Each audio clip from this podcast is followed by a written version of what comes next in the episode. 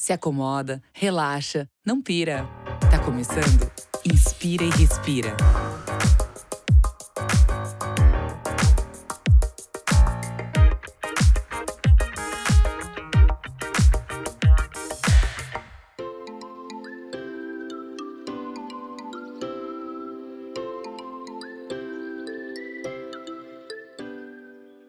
Bom dia, boa tarde, boa noite. Eu sou Rafael Oliver e você está ouvindo um podcast do canal Hypeness.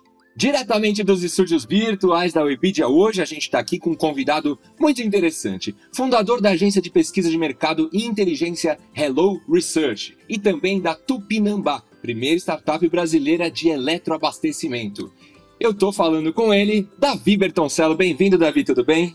Fala, Oliver. Tudo bom, pessoal? É um prazer estar com vocês aqui hoje e contribuir de certa maneira com esse pessoal que está precisando de notícia boa por aí, né? Maravilha, a gente ficou muito feliz com a sua presença hoje. Eu já volto a falar mais com você porque antes eu vou apresentar os participantes da nossa bancada, começando por ela, a nossa menina asteroide, ela que é orgulho de Osório, Rio Grande do Sul, já foi pro Prêmio Nobel, já foi eleita Mulher do Ano, Juliana Davoglio Estradioto. A menina asteroide, tudo bem, Ju? Tudo bom, fala gurizada, prazer estar aqui de novo. Muito bom conversar com uma pessoa envolvida aí na inovação. Tô bem feliz, bem animada. Obrigadão pelo convite. É nóis. Fala gurizada já virou seu bordão, né? Sim, sim. Legal. Com certeza. Um Honrar os gaúchos.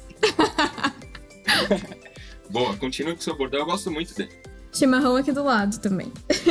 Agora eu vou chamar ele que é sócio-diretor do Hypeness, ele que é fundador do nosso Inspire e Respira, ele que é meu chefe, ele que é o Rafael Rosa, o Rafu. Qual é o seu bordão, Rafu? Puta, vou ficar devendo, hein, cara. Me pegou aí de calças curtas. Mas vamos criar um para os próximos, né? Tem um bordãozinho. Vamos lá, vai. Vou me esforçar, prometo.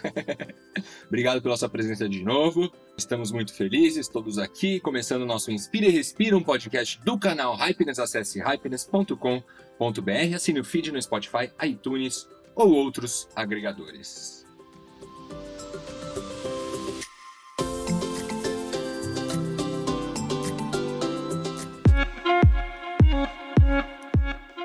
Minutinho da atenção de todos que eu vou falar agora do André Gola. Para quem não conhece, o André Gola, no Instagram, André Gola, é artista e diretor de criação executivo da Almap BBDO, uma agência de publicidade bem famosa aqui no Brasil. Em 2014, ele criou o Suadinho, um personagem que interage com as pessoas em todas as plataformas digitais possíveis, levando diferentes questões sobre o mundo moderno. Toda semana você tem um encontro marcado com o Suadinho no Hypeness, na descrição do nosso episódio tem um link para conferir todas as ilustrações na nossa hashtag HappinessXAndreGola. Clica lá!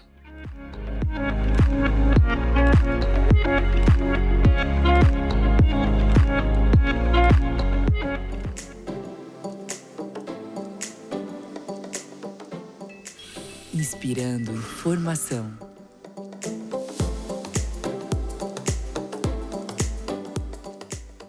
E a gente começa nosso programa com Inspirando Informação, aqui as notícias mais bombadas do universo Hypeness. Juliana da Vogel Estradioto, o que você trouxe pra gente hoje? O que eu tô trazendo hoje aqui do Hypeness tem muita ligação comigo, porque eu mesma não como carne. Então eu trouxe uma notícia sobre uma startup que se chama Air Protein. Ela é sediada nos Estados Unidos e ela revelou que ela fez a primeira carne à base de ar do mundo. É isso aí. O produto é desenvolvido pela empresa e é uma proteína igual à carne bovina, obtida através de micro-organismos que ingerem dióxido de carbono ou CO2 e transforma a substância em proteína. E disso você entende bastante Juliana. E já fiquei até curiosa para pesquisar como é que funciona aí essa coisa. Vamos, vamos ver essa parte bioquímica, mas Boa. espero que seja gostoso, pelo menos, né? Porque eu vou, vou usufruir do produto. Faz uma de macadâmia e maracujá, que já tem mais habilidades com, essas, com esses produtos. E para quem não entendeu nada que a gente está falando, confira o nosso primeiro episódio a menina asteroide com Juliana da Bagulho Estradioto. Foi assim que ela entrou no nosso Inspire e Respire. Isso aí.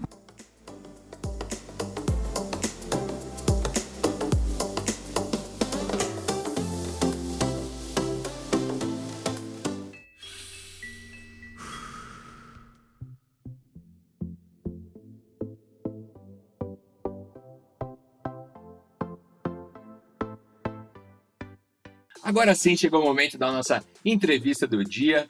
Com ele, que é fundador da agência de pesquisa, a primeira startup brasileira de pesquisa de mercado, a Hello Research. Davi Bertoncello de volta com a gente. Fala, Davi. E aí, gente, tudo bom? Tudo certo. Davi, vamos começando aqui. Você que também é publicitário, te conheci lá na W Macan. O Rafu também fez, fez parte lá da W Macan, trabalhou lá um tempo. E eu, esse que vos fala também, trabalhei na W Macan um tempo. Nos conhecemos todo lá, todos lá, rendeu bons frutos, não é verdade? como que, como que começou essa história? Você era publicitário, até ali eu, eu, eu, sabia tudo. Aí depois eu não sei mais o que aconteceu. Conta pra gente como que você é, teve a ideia de, de criar a Hello e o que, que te inspirou a fazer isso. Gente, primeiro que a gente tá falando aqui entre três ex-publicitários, né? Então acho que esse é um, um, um padrão entre publicitários. você, você está publicitário e, e, pensando em fazer outra coisa. Nós somos três exemplos daqueles que iniciaram, pelo menos eu, eu iniciei como publicitário, fiz, estudei publicidade, enfim, fiz aquele caminho até bastante é, trilhado por, por qualquer menino que pensa em fazer publicidade, que é trabalhar de graça um bom tempo em agência boa para começar a poder participar de, de, premiações, enfim. E assim começou a, a, minha jornada de trabalho. Foram nove anos, né, em, em algumas das maiores agências do Brasil, onde inclusive os conheci. E nove anos depois pulei o muro, comecei a trabalhar com pesquisa. Na verdade, tinha. Acho que minha, minha jornada com pesquisa foi tão exaustiva que quando eu pensei em empreender, veja só, eu nem comecei pela coisa mais óbvia que seria abrir uma agência de pesquisa mas até por uma questão familiar, né? Meu pai foi muito envolvido com pesquisa muitos anos, enfim, foi talvez, é, é, aliás, foi o primeiro diretor de, de operações do IBOP e trabalhou com pesquisa desde que não existia pesquisa, atendendo a um chamado familiar, abrir uma empresa de pesquisa, tendo ele, né, como como fonte de inspiração e sócio.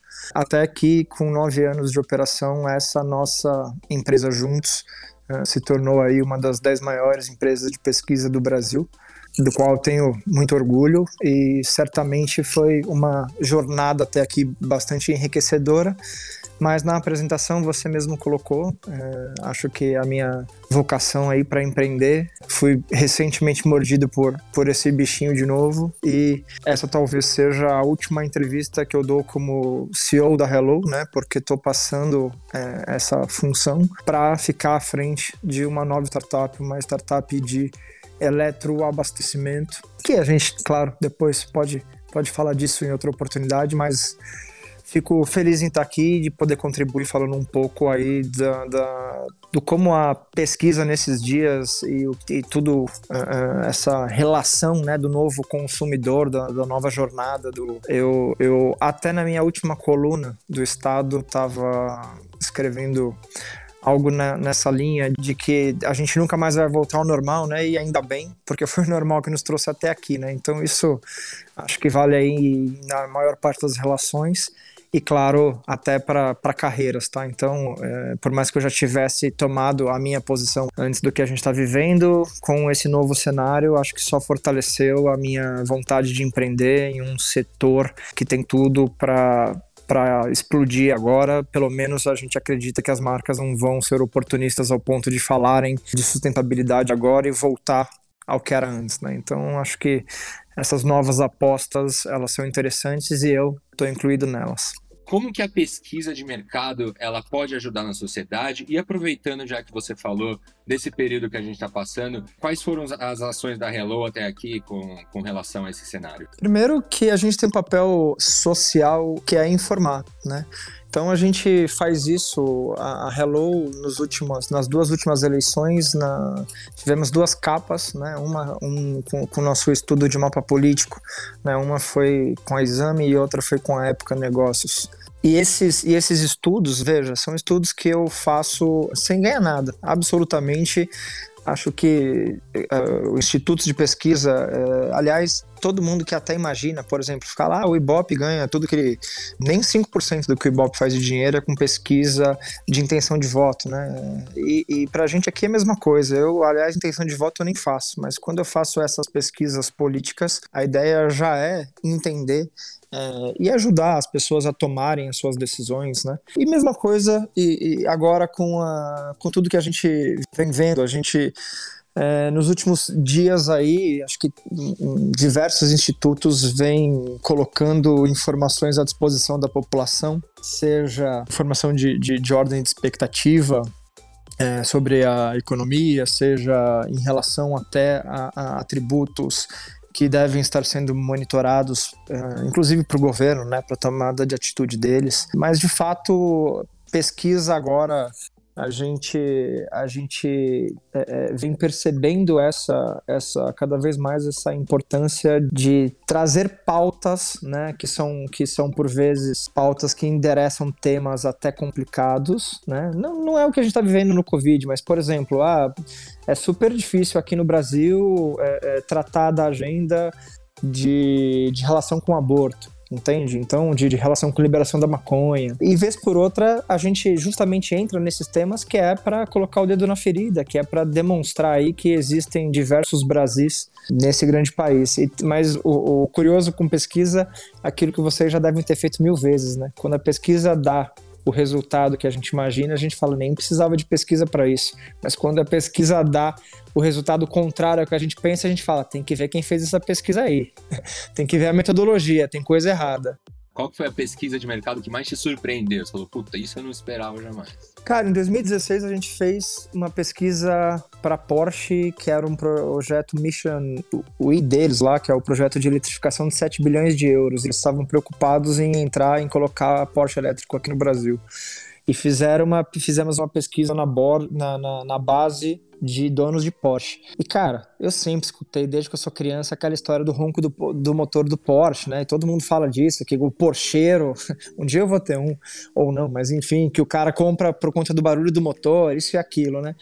Então, essa era a minha hipótese, mas não. Percebemos que lá em 2016 já existia 70% dos donos de carros interessados em trocar lá o barulho do seu motor por um mundo melhor. Mais regular, acho que essa foi uma das, das hipóteses minhas que caíram. Eu não, não jamais acertaria essa. E era, aliás, consenso entre nós que o usuário de Porsche não se preocuparia muito com sustentabilidade e errei feio. Tu falou da que mais te surpreendeu, mas teve alguma pesquisa que tu fez que foi muito bizarra e que tu realmente não esperava que alguém fosse te contratar para isso? Puta, já. Eu já fiz pesquisa para lançar produto para funeral. Essa foi demais. Ali eles estavam. Era. Não, foi surreal, gente. Eu, eu, eu achei que era trote mesmo na hora que a pessoa começou a me contar o conceito, né? Que era, era olha, a gente quer fazer um, um funeral super diferente, que vimos benchmarks nos Estados Unidos, é um momento de celebração, então a gente quer tentar customizar. E aí é uma pesquisa que tinha, sei lá, umas customizações meio bizarras. Imagina você fazer tema do Velozes e Furiosos num funeral. Enfim, essa foi das mais curiosas. Nossa, tô chocada aqui também. Existe pesquisa para tudo, né, gente? Davi, conta pra gente, cara, quais os maiores desafios de inovar, ainda mais na criação de uma startup? E o que que você conseguiu levar da publicidade, do tempo que você passou nas agências, para desenvolver novos negócios? Eu vou começar pela segunda, porque a segunda eu estava discutindo esses dias. É, eu fui redator, né? Então hoje eu escrevo os melhores e-mails do mundo não tenho mais ambição de ganhar prêmio. Aliás, é, é, quando você sai da publicidade, você passa algum tempo com saudade ainda. Esse tempo, para mim, é, durou algo como um ou dois anos, tamanha era. Aquela saudade de virar a noite comendo pizza, né? Porra, não dá. eu lembro que para mim eu não pedia, não, eu pedia América. Que, porra, aquele, aquela sobremesa de 27 conto, eu falava, nossa, isso, meu, vale minha noite, certeza certeza. Mas enfim, voltando, certamente é, da publicidade eu levo a, a, a, estética da redação, né? Então hoje falo para um monte de pessoa que às vezes a gente é, é, vai no detalhe em um monte de atribuição que a gente tem diária, né? É, mas na hora de transmitir isso a gente não tem cuidado, simplesmente aperta o send. Então eu tenho um zelo é, é, e sou muito crítico com cada coisa que eu escrevo. E isso, claro, vem da minha época de redator. Eu, na verdade, passei muito tempo sem nem usar a palavra startup, tá? E, e de, de ser mesmo, né? De, de achar, de ver aquele monte de empreendedor de palco falando um monte de coisa, né? Coaching que, que fala para você como ser rico e vai embora de Celta. Então eu passei muito tempo mais afastado disso. Mas hoje eu falo com conforto. Tô indo para minha terceira startup. Tenho uma startup que foi a primeira startup de pesquisa. Existiam só os grandes institutos e as metodologias já consolidadas. Então a gente trouxe um frescor ali para o mercado que hoje em dia não só foi reconhecido como passou a ser basicamente é, o nosso modelo de pesquisa digital é um modelo amplamente aí seguido por outras empresas é, e startups e, e, e tem, existem aos montes aí as startups de pesquisa. Eu poderia citar aqui pelo menos cinco boas, né, que, que vem fazendo bons trabalhos. Bem, a, a, das maiores dificuldades, a primeira é repetir a assinatura. Cara, os caras me chamam muito no cartório. Eu não consigo repetir a assinatura e tem um monte de coisa para assinar. Então isso é difícil mesmo. Caramba, sério mesmo? É verdade, pô. Cara, a quantidade de vezes que, que, que, eu tive que ir pessoalmente, porque o cara chegou lá e não conseguia é, reconhecer minha firma. Essa, essa é bem difícil, por conta da burocracia do Brasil, né, gente? Sim, Mas... é, não. Cartório é só, acho que se não me engano, no mundo, Brasil e Portugal. É uma herança nossa, na verdade. Mas, mas veja, eu, eu, primeiro, não foi uma brincadeira, é uma verdade. Mas, mas essa verdade, ela é mais ampla. O que eu estou dizendo é essa burocracia que a gente precisa vencer para abrir uma startup no Brasil, ela é infindável, tá? Cara, é, é, é a gente está vendo o coronavírus, a gente está vendo os bancos anunciando, estamos dando as mãos aqui, ó, para ajudar os brasileiros. Vai lá, vê se alguém está conseguindo crédito.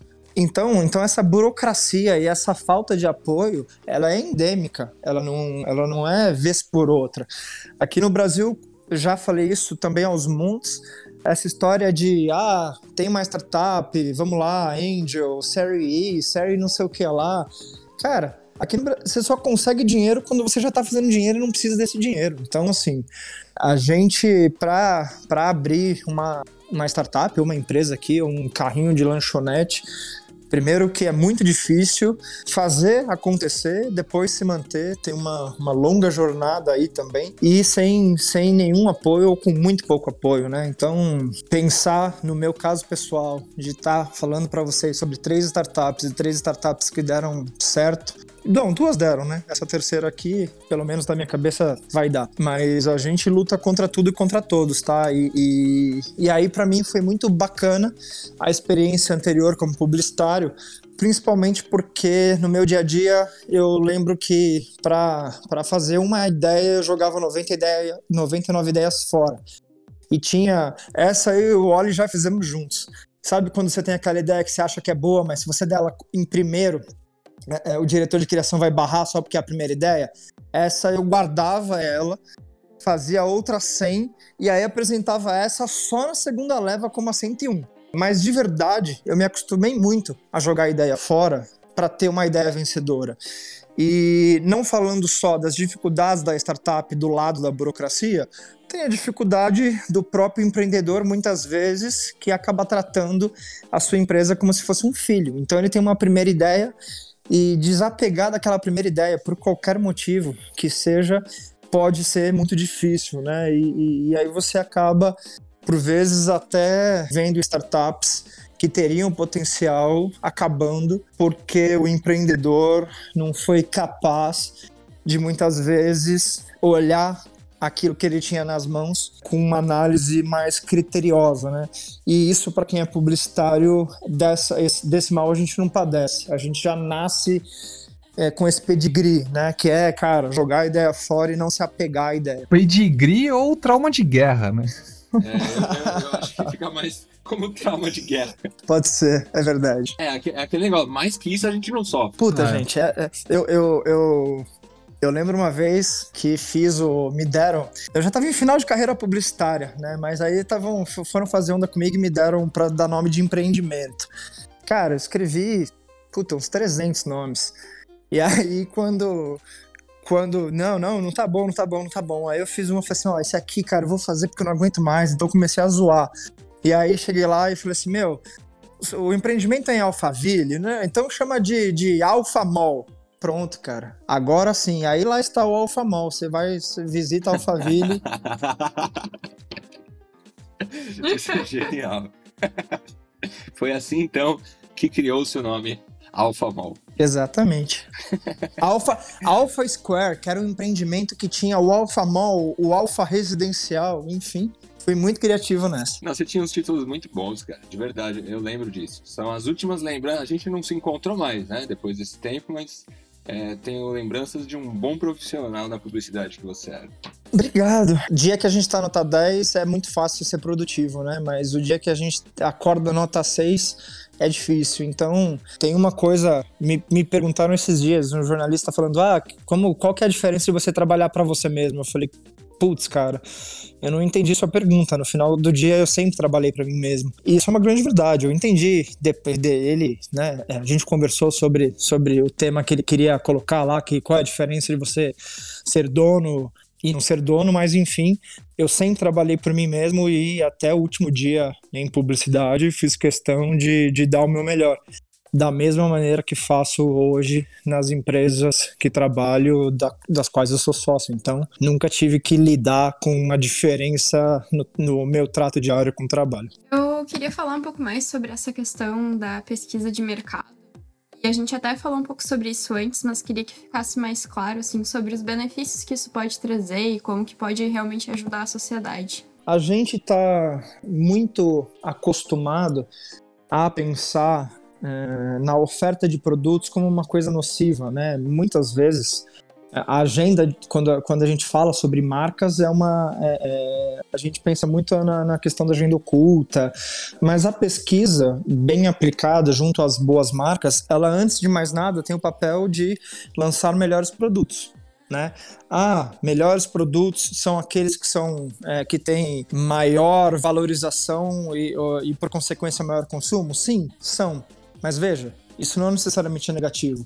Se uma marca se dá o trabalho de entender a fundo a cabeça de alguém para lançar um produto que de certo modo é, vai gerar um melhor envolvimento com aquele segmento de pessoas, é claro que isso tem uma tradução positiva, né? Melhores produtos, poxa, você fazer um produto a partir do conhecimento do seu público e não do seu umbigo, né? Pesquisa dá muito isso pra gente. Pesquisa você sai do ar-condicionado, pesquisa você vai para representar a população, você vai enxergar os Brasis que provavelmente dentro de uma, de uma agência de publicidade você acaba não, não tendo acesso. É bom que eu tô saindo também da Hello, que eu posso falar de todos esses cases, dar os nomes e sem problema nenhum. Na verdade, o, o pessoal da, da Skin Cariol, né? Antes deles é, serem vendidos ali para Heineken. E aí teria um lançamento de, de tubaína. E, e, a agência tava com um conceito que, quando eu vi o conceito, eu chorei. Sério, não, não tô falando. Eu chorei literalmente, porque fazia a tubaína um resgate à infância. Eu lembro, eu na infância eu tomava, dividia uma tubaína em dois saquinhos lá, então para mim aquilo funcionava. Mas veja, a gente fez uma pesquisa no Nordeste e viu que no Nordeste ninguém sabia o que era tubaína. Então imagina lançar uma, um produto dizendo que era um resgate à infância. A pesquisa, quando é, é bem colocada, ela pode ofertar melhores produtos, né? Quando a gente está falando de pesquisa de mercado e quando a gente está falando de pesquisa de opinião, ela consegue demonstrar aí para as pessoas e muitas vezes para os governantes qual é a, as necessidades né, das pessoas de todas as ordens. Né? Então, esse monitoramento a partir de pesquisa monta agendas de políticas públicas, né, de assistencialismo. Você vai em cima daquilo que você entende que existe a necessidade. Tá? Então, esse nível de pesquisa, ele serve à sociedade para lançar melhores produtos e para conduzir o olhar da gestão dos governantes. Dá muito boa reflexão e também os conhecimentos agregados, porque eu não fazia a mínima ideia do que era tubaína. Como assim? Ah, Ju, não acredito que você não, não sabe o que, que é uma tubaína. Aqui, sério. É mesmo? A gente vai tomei. então começar a exportar tubaína aí para Osório. Chocada. Cara, pra te dar um contexto, tá, Ju? E para outras pessoas que de repente também não conhecem tubaína, né, e que podem estar tá escutando a gente, tubaína é tipo um refrigerante de guaraná tutti-frutti. E é muito louco, a gente tá falando aqui, né, sobre as marcas e o que lembra infância. Em São Paulo, não sei se o Davi e o Oliver, eles é, tiveram esse prazer, mas tinha um, um refrigerante de tubaína quando eu era bem moleque que chamava Baré. Era Baré Tutti Frutti, era servida tipo. Era envasada, na verdade, em garrafa de cerveja, assim, sabe? Cara, aquilo era muito bom. E a, a tubaína hoje, né? A Itubaína é bem parecido mesmo o gosto, assim, é bom demais. Tubaína tem uma reflexão também. É assim, qualquer refrigerante de qualquer gosto que seja muito doce. Pode ser. É uma categoria de refri. Tubaína é um refri muito doce. Exatamente. Muito doce, normalmente de, de maçã, mas enfim, pode ser. É, ele, tem um, ele, ele é doce, mas tem um azedinho. Boa. Né, não é? Tem, tem, um, tem um quê de azedinho. Ô, ô, Davi, deixa eu aproveitar e perguntar uma coisa em cima disso que a Ju te perguntou sobre a sociedade. O que, que as pesquisas estão dizendo pra gente? A gente, a gente vai para um mundo melhor ou, ou não? Né, diante de tudo isso que está acontecendo, assim, o que, que, que, que as pesquisas dizem sobre o nosso futuro? Veja, acompanhando memes, eu acho que a gente tem um, uma, um, uma indefinição, mas a gente tem boas pautas lá, né? Eu, eu, eu lembro de um agora que que, que, mostrava lá alguém fazendo um home office, aí vai dar uma mijadinha e pô, aparece ali porque esqueceu de dividir a câmera. O Covid, ele traz pra gente, é, é tipo o Juscelino Kubitschek, né, que fez os, os tais dos 55. A gente provavelmente tenha uma mudança agora em cinco meses, né, que equivale a talvez a 50 anos. Estamos falando de uma nova relação é, de trabalho. Por exemplo, eu tenho dessas da, das duas empresas, né, Hello e No Beta, que a gente tem aqui no grupo, uma empresa está se dando muito bem fazendo home office, a outra não está se dando tão bem. Então, poxa, qual é a diferença de cultura que faz uma coisa dar certo e outra não? Então, essas mudanças é, é, elas vêm existindo aos montes, né? É, mas muito em função da necessidade, claro. Então, outro meme é aquele que fala: ah, quem conseguiu promover mais mudança nos últimos cinco anos? O CEO, o C não sei o que lá, o outro C ou o C do Covid, claro que é esse, né? Mas, mas as pesquisas, elas vêm demonstrando que, que a sociedade colocou o atributo, né, sustentabilidade aí de novo um holofote a gente que é publicitário vai lembrar, talvez, pelo menos uns, há uns 15 anos, começou-se a falar mais em sustentabilidade como um viés mercadológico, né, utilizado pelo marketing.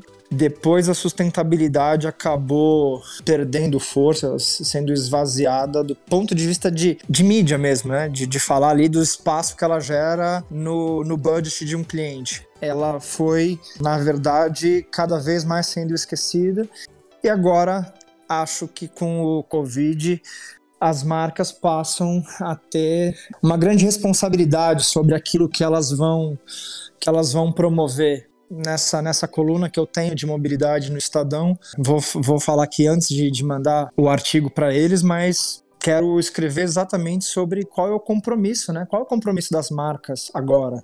Lembro um, um, case de as marcas de carro estão construindo respirador, né? A gente está vendo um monte de marca lá enviando avião para a China, enfim, fazendo um monte de coisa que a gente nunca viu. O Itaú doando um bilhão. E aí, quando passar a pandemia? As marcas de automotiva que hoje estão construindo respirador vão aumentar os preços dos carros elétricos?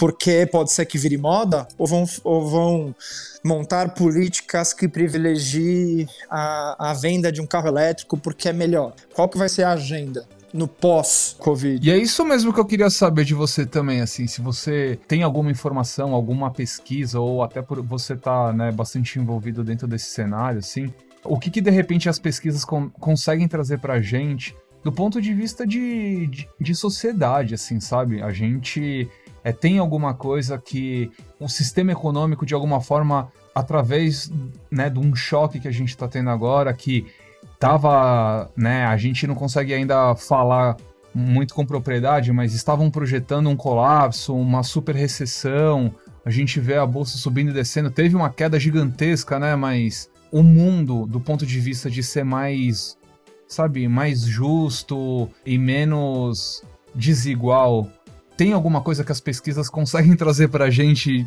né, de um otimismo nesse sentido? A gente vai, de alguma forma, começar uma nova era que o mundo vai ser um pouco mais justo, vai ser, vai ter uma divisão um pouco melhor, assim, de é, de recursos para todo mundo? Se, eventualmente, se a gente vai chegar antes na era de Aquários, né? É, que é uma, é uma era onde se discute que, que, vamos trocar como sociedade a palavra desafio e confronto pela. Vamos começar a jogar frescobol, né? Vamos trocar o tênis pelo frescobol, ficar tentando juntos não fazer a bola a não cair. Exato.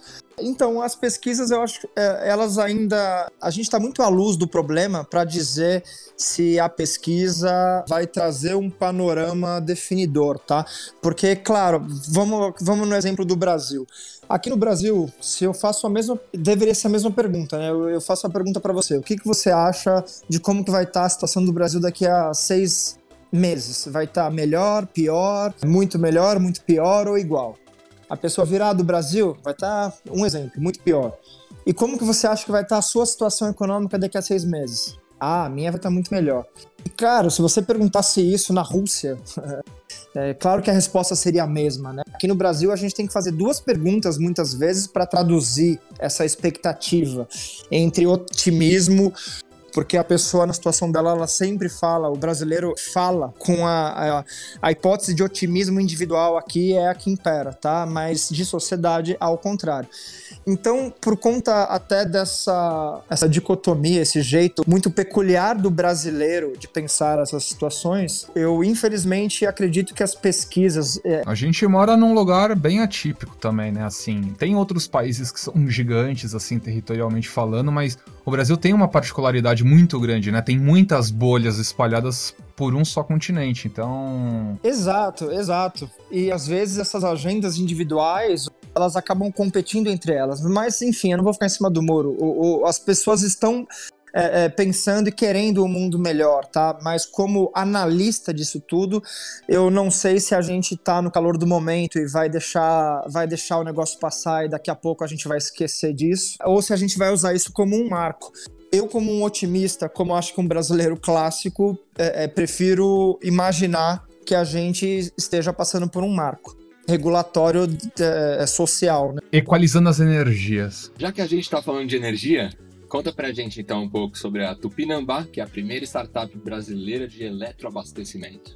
Em 2016, desta pesquisa que eu até citei da Porsche, o negócio é, é, é mudou tanto a minha cabeça é, eu fiquei maluco por aquilo. Eu comecei a monitorar isso, comecei a, sem ninguém me pagar, fazer pesquisas a rodo sobre mobilidade, simplesmente porque eu queria saber. Então eu fiz isso em 2017, eu fiz isso uma em 2018, até que em 2019 eu resolvi fazer essa maluquice como se deve, né? Grande. Então, junto com a Prefeitura de São Paulo e com a GM, fizemos uma pesquisa nacional com 1.640 pessoas, uma margem de erro ali de 2,5 pontos percentuais para entender a questão das cidades inteligentes. E aí, com os dados dessa pesquisa, duas coisas. Primeiro, eu tive uma oportunidade muito bacana de fazer um roadshow uh, uh, que começou com governo, prefeitura, ONU, e aí depois passou para conversas em locais de inovação como Cubo, o Inovabra, Uh, e foi depois para dentro de algumas empresas que apoiam empreendedorismo, como a Unilever, na Unilever Garagem. Mas, enfim, desses dados de pesquisa, eu passei a entender que, que, que o brasileiro estava valorizando né, o tema sustentabilidade e apostando na mobilidade. E aí entra aquela pergunta, né, quando a gente pensa em carro elétrico, quem vem primeiro, o ovo ou a galinha? Né? Então, quem vem primeiro, a infraestrutura ou os carros elétricos? E bicho, a gente tem visto o apetite é, é, moderado né, das empresas automotivas de entrar nessa, mas em, no final de 2018, aqui no Brasil, foi sancionada definitivamente a Rota 2030. A Rota 2030 foi um marco regulatório muito importante para a nova mobilidade, porque ela estabeleceu um novo formato de conduta do segmento automotivo. Né? Então, não sei se vocês sabem, mas até o ano passado, por exemplo, a gente pagava imposto pelo carro pelo peso do carro. Então, pagavam mais imposto com seus carros grandes. É, a partir desse ano, inclusive isso mudou. Agora o, o, imposto ele é medido por eficiência energética, né, e não por, por quilos do carro. E esse foi um grande marco, um marco de incentivo aí a, a, aos carros elétricos. E claro, para entrar nessa brincadeira, visto que eu não consigo construir um carro, eu resolvi entrar na, do outro lado, né? Então, apostando em infraestrutura de abastecimento elétrico. Mas como nem tudo são flores, e por mais que existam aí diversos analistas apontando que, que se trata de um, de um oceano azul para os próximos 10 anos, a gente tem a expectativa de um mercado bem difícil nos próximos cinco e, e não tem nem a expectativa de geração de receita de eletroabastecimento nos próximos três.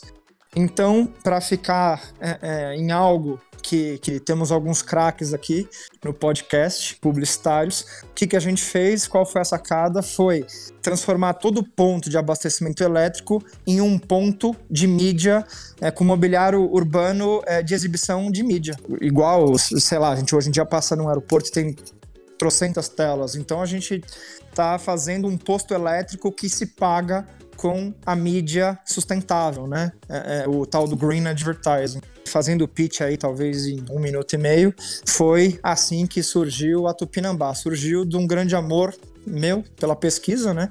E de começar a monitorar um, um mercado que eu me interessava ao ponto de depois de algum tempo e bastante fundamentado em pesquisa, imaginar que eu poderia fazer de novo, empreender de novo senti de novo o friozinho na barriga de criar uma nova empresa e, de certo modo, uma empresa que me traz felicidade pelo modo como ela ganha dinheiro, né? Inclusive, o nome Tupinambá veio até dessa expectativa de ter um nome brasileiro de fato, né? Nesse caso nem português, mas brasileiro. Tupinambá, ele é é a própria força, né? E, e para os índios, força e energia são sinônimos, não existem duas palavras. Então, daí veio a história da Tupinambá, a energia de um novo Brasil, mas claro, uma retomada às nossas origens indígenas, pensando no Brasil que a gente quer para o futuro, para os nossos filhos, enfim. Tu falou bastante, né, sobre como tu se relaciona com isso e o fio na barriga. Eu queria te perguntar, assim, como foi Realmente porque foi uma saída da zona de conforto, né? E entrar num mercado completamente diferente. Se tu teve que, tipo, estudar sobre carros elétricos, se tu planeja cortar, comprar um também. Porque eu acho que é uma coisa ainda muito nova no Brasil e até no mundo, mas principalmente aqui, né? E a gente tem tanta força com a questão do, da produção de etanol, principalmente por causa da cana-de-açúcar. Então, como que tu vê o mercado também para os próximos anos para isso? Você perguntou uma ótima pergunta, inclusive, é, é, se eu tive que estudar. É, você sabe que uma boa definição para um publicitário é: o publicitário é uma pessoa que sabe falar de forma rasa de qualquer assunto. É, aliás, é igual ao Facebook. Então, eu, como, como publicitário, claro, a, a sustentabilidade, a mobilidade é, é, já era um tema que me agradava pessoalmente. Mas, claro, que eu, desde 2018, eu, tô tendo inclusive aquela, uma oportunidade que poucas startups têm, né? A gente sempre fala aquela história do ótimo é inimigo do bom.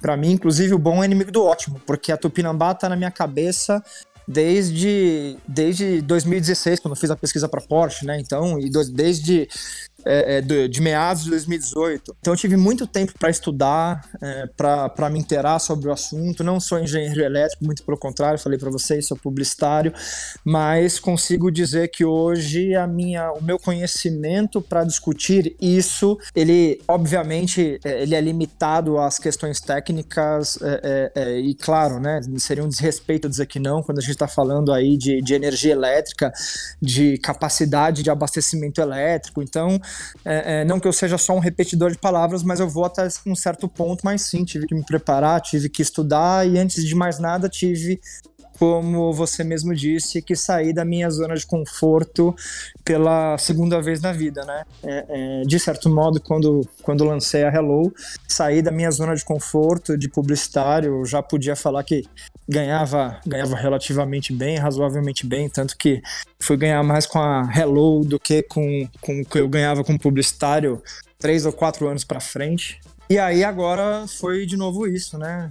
Na verdade, acho que meus, meus ciclos, eles, eles têm tempos determinados, né? Acabei trabalhando nove anos é, em agência de publicidade, depois nove anos como empreendedor à frente de um negócio é, que tinha, né? Mais outras empresas, mas é, é, é, a grande empresa do grupo foi uma empresa de pesquisa de mercado. E, e agora acho que estou nove anos depois de novo diante de um novo negócio, mas minha minha mulher vem, ela pede para mim desesperadamente, fala: "Por favor, não abre outra, não abre outra, não abre outra".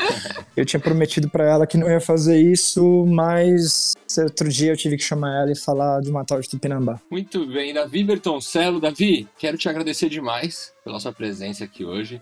O nosso Inspira e Respira. Se você quiser deixar algum algum arroba, ah, você tá no Estadão aí, você tem uma coluna no Estadão. Sim, sim. A gente encontra lá.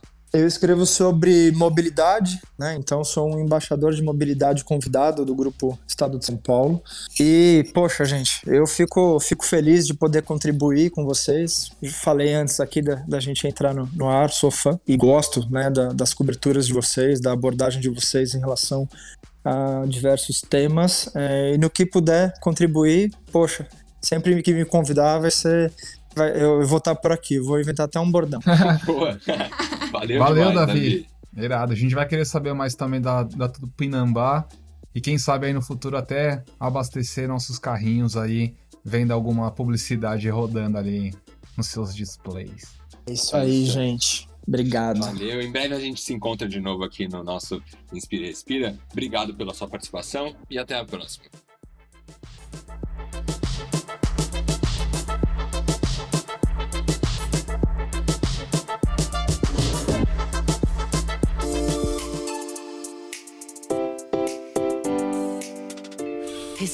Da semana.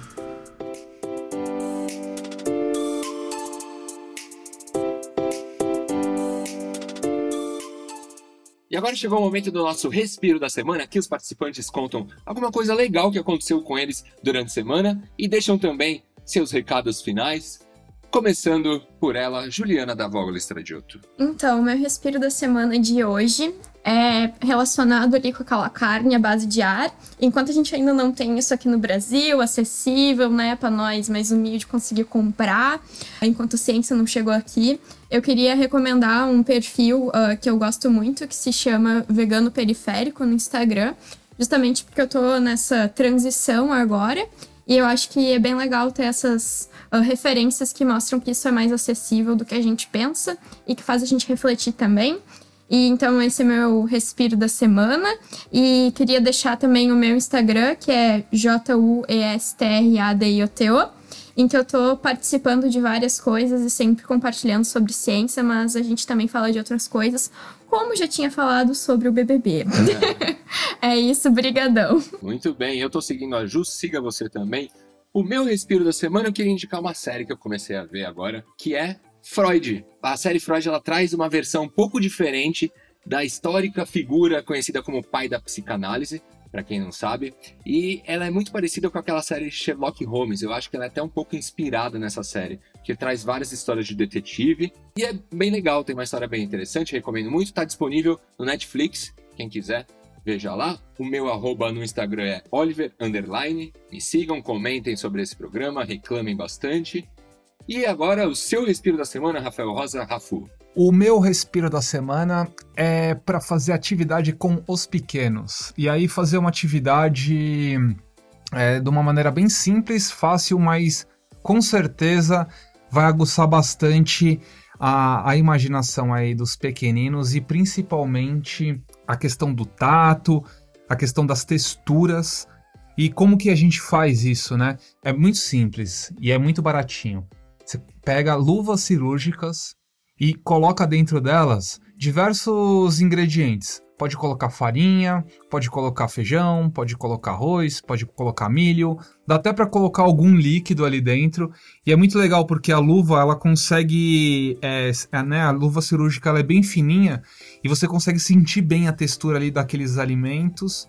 E enfim, é uma a, a criançada, né, os bebezinhos, eles acabam pirando assim e imagina né, o quanto que isso também não acaba ativando ali o, o, sistema cognitivo deles. Então fica aí minha dica da semana. Tenho feito isso com a Joaninha e ela está pirando. Para quem quiser me seguir aí Instagram e Twitter, arroba Rafu com três R's. Um beijo e até o próximo episódio. Muito bem, muito obrigado, Rafu. Muito obrigado, Juliana. E mais uma pessoa muito importante que eu preciso agradecer hoje. Você que ouviu a gente até aqui no final, muito obrigado por acompanhar mais um Inspire e Respira, o podcast do canal Hypeness. Se a gente não se vê, um bom dia, uma boa tarde, uma boa noite. Valeu!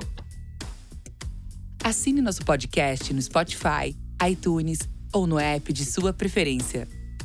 Inspira e Respira. Um podcast do canal Hypeness.